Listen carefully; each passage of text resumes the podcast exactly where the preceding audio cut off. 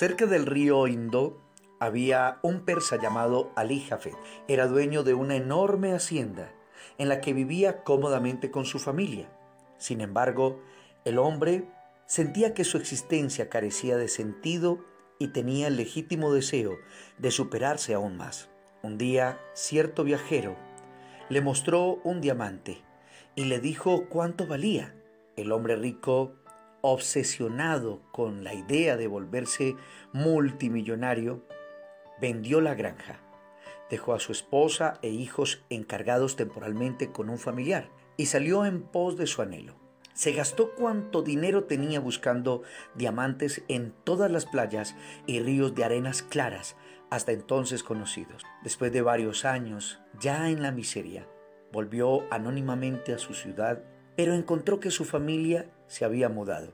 Desalentado y perdido como un vagabundo fracasado, se adentró en el mar y se quitó la vida. Lo verdaderamente trágico de la historia es que el hombre que compró la granja de Ali Jafet, una mañana que estaba dando de beber a sus camellos en el arroyo que pasaba por su terreno, vio una piedra negra que emitía un destello de luz. La limpió y descubrió un cristal precioso escarbó en las aguas del riachuelo y casi a flor de piso halló gemas aún más hermosas y grandes. De esa forma y en ese preciso lugar descubrió el yacimiento de diamantes más grande del mundo, la mina Golconda.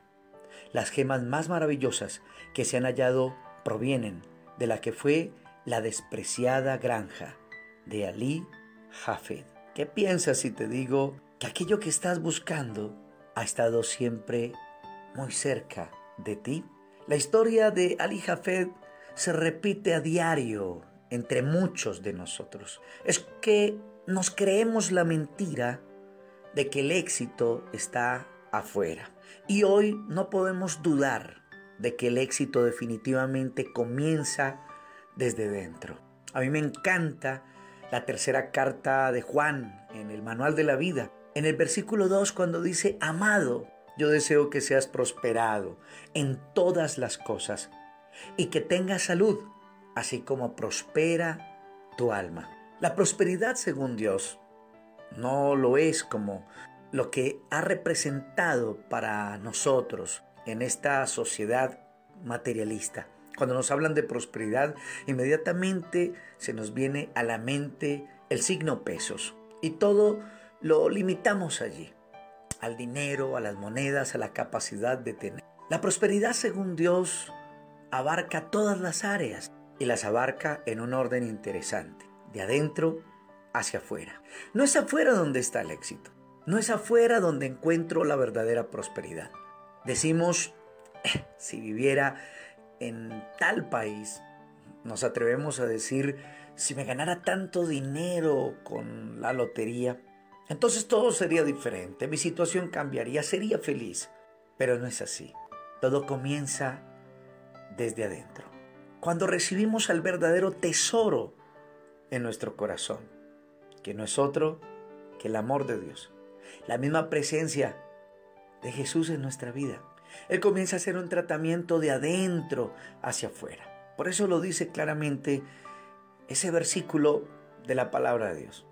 Yo deseo que seas prosperado en todas las cosas, no solamente en un área. No se trata de simplemente tener los bolsillos llenos de dinero, una cuenta con, con dinero disponible, sino en todas las cosas. Y que tengas salud así como prospera tu alma. Es en la medida que prospera mi ser interior que vamos a disfrutar de la verdadera riqueza. Sabes, esto también me recuerda un pasaje escrito por el sabio rey Salomón en el libro de Eclesiastés. En su capítulo 5, versículo 19 dice, Asimismo a todo hombre a quien Dios da riquezas y bienes, y le da también facultad para que coma de ellas y tome su parte y goce de su trabajo, esto es don de Dios. Por ahí dicen que hay gente tan pobre, tan pobre, que lo único que tienen es plata, que lo único que tienen es dinero, pero no gozan de paz, no gozan de una unidad familiar, no gozan de una verdadera felicidad. Y hoy Dios nos está recordando que, que Él no es enemigo de la riqueza, de que mi vida se enriquezca a nivel material. Lo que Él no está dispuesto a respaldar o a patrocinar es que yo ponga mi corazón en esas riquezas. Es que yo ponga mi corazón en el dinero. Sabes, de hecho, el dinero no es ni bueno eh, ni malo. Es como un cuchillo. Un cuchillo no es bueno ni malo. Es el uso que yo le doy. Es la actitud con la que lo asumo. Con el cuchillo, pues puedo cortar las verduras para hacer una deliciosa sopa o una rica ensalada. Hacer unos cortes muy finos mm, de algún tipo de carne que nos guste en familia.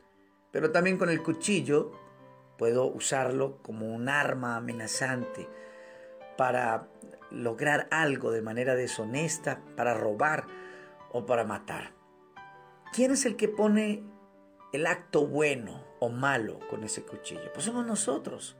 Así es que Dios no es enemigo de la riqueza, todo lo contrario, Él es quien la otorga, quien la permite. Pero, ¿dónde Dios es? Es decir, regalo de Dios es si puedo disfrutarlas, si puedo disfrutar de lo que tengo. Qué bueno que a partir de este momento comiences a disfrutar de lo que tienes. Comiences a desarrollar tu verdadera prosperidad desde ya. No se necesita un cambio de ciudad, un viaje. No, no se necesita de eso. Se necesita que entendamos que nuestro verdadero tesoro es Él.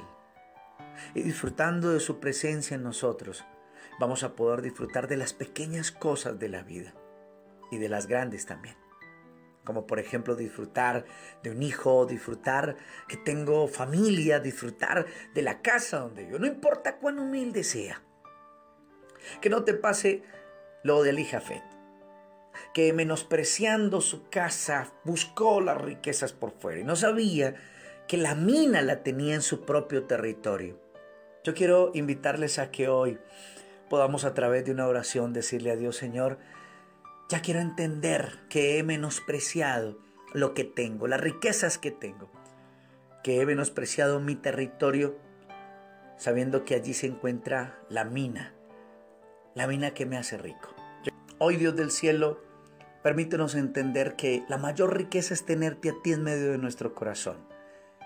Y cuando te dejamos entrar y cuando te comenzamos a disfrutar, entonces no solamente nos encontramos, con las riquezas materiales, sino que tú nos das el don de disfrutar de aquello que tenemos. Hoy te pedimos perdón por menospreciar nuestro territorio, la granja de nuestra vida, que está compuesta de la familia que tenemos, que está compuesta del empleo que tenemos.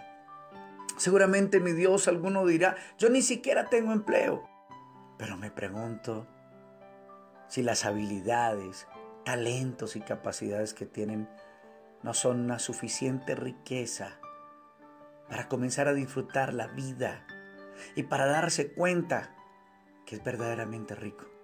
Gracias Dios por ser mi mayor tesoro y gracias por permitir que tu presencia brille de adentro hacia afuera en mi vida. Gracias Señor.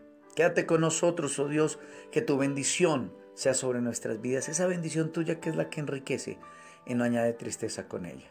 En tu nombre, amado Señor Jesús. Amén. amén. Bueno, amados oyentes, espero que hayan disfrutado de este tiempo, de este mensaje. Les recuerdo mi nombre Jaime Prada y mi número de contacto 301-768-9242.